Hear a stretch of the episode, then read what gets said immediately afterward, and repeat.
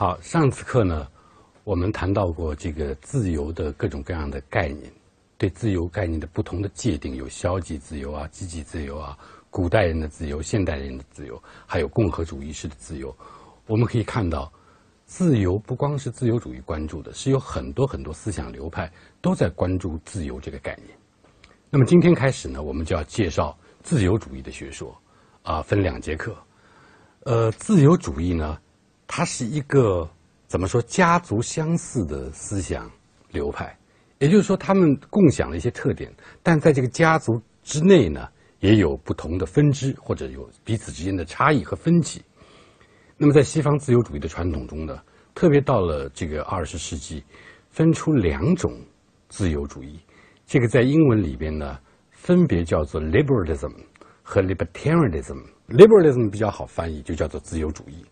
但是 libertarianism 呢，中文当中有各种各样的译法，有叫做自由至上论，有叫自由意志论，有叫自由放任主义。我在这里呢，就选择叫自由放任主义。那么这两派啊，呃，一般来说都自认为正统的自由主义的代表。实实际上呢，他们也共享了近代自由主义的一些核心的理念，比如说个人自由优先，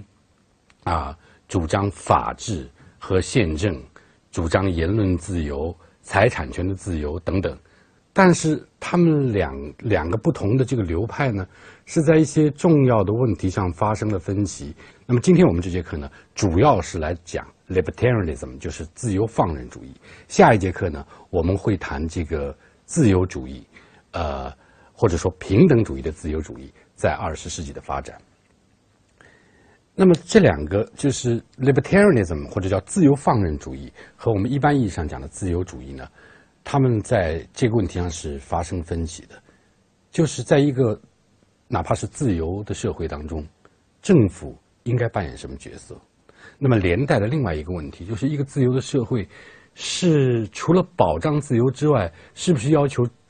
追求更更高的或者更多的目标？比如说，是不是要让人们相对来说，处在一个公平的或者说正义的这样一种结构当中呢。一般来说，自由主义认为啊，就是 liberalism，他会认为是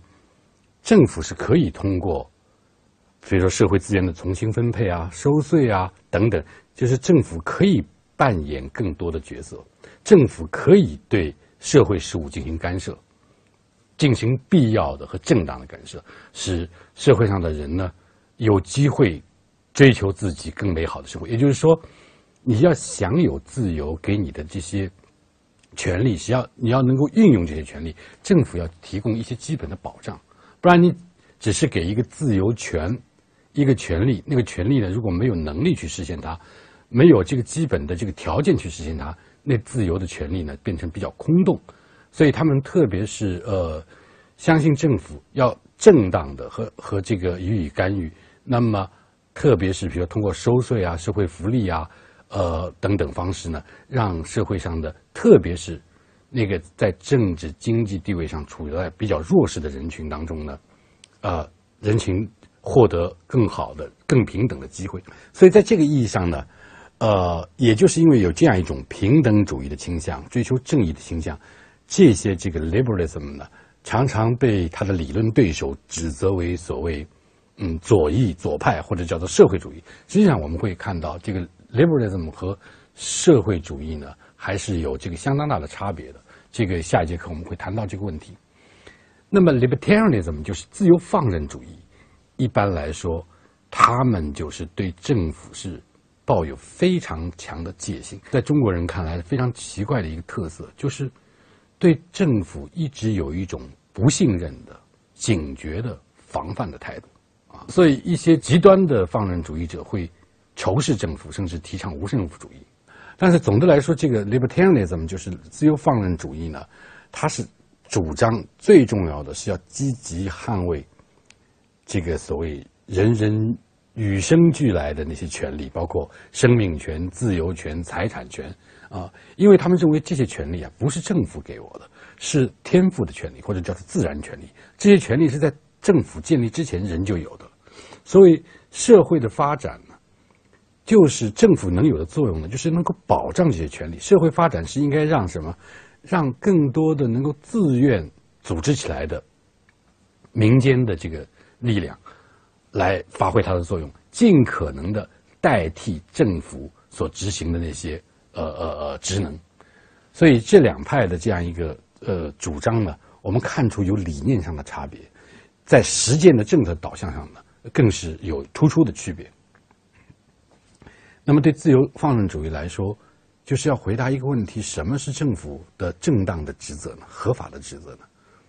你看，这个自由放任主义是主要在英国和美国拥有很大的很多的支持者啊，是在二十世纪重要的一种呃道德哲学和政治思潮。对这样一个问题呢，他们的回答是，总的来说倾向是防范政府的，但是呢，还是在自由放任主义内部呢，也还有差别。有一部分人呢是说，干脆的极端的就是叫无政府主义者，认为所有的政府都是不合法的。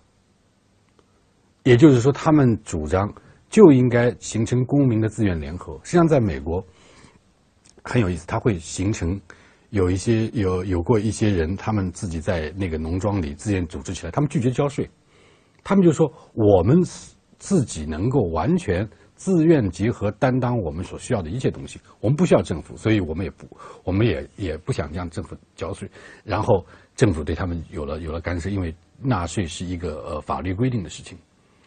那么除了无政府主义者，另外一派可以叫做有限的无政府主义者，或者说。啊，最小的政府主义者，或者说最小国家，他们认为政府呢可以恰当的完成一些功能，比如说治安啊，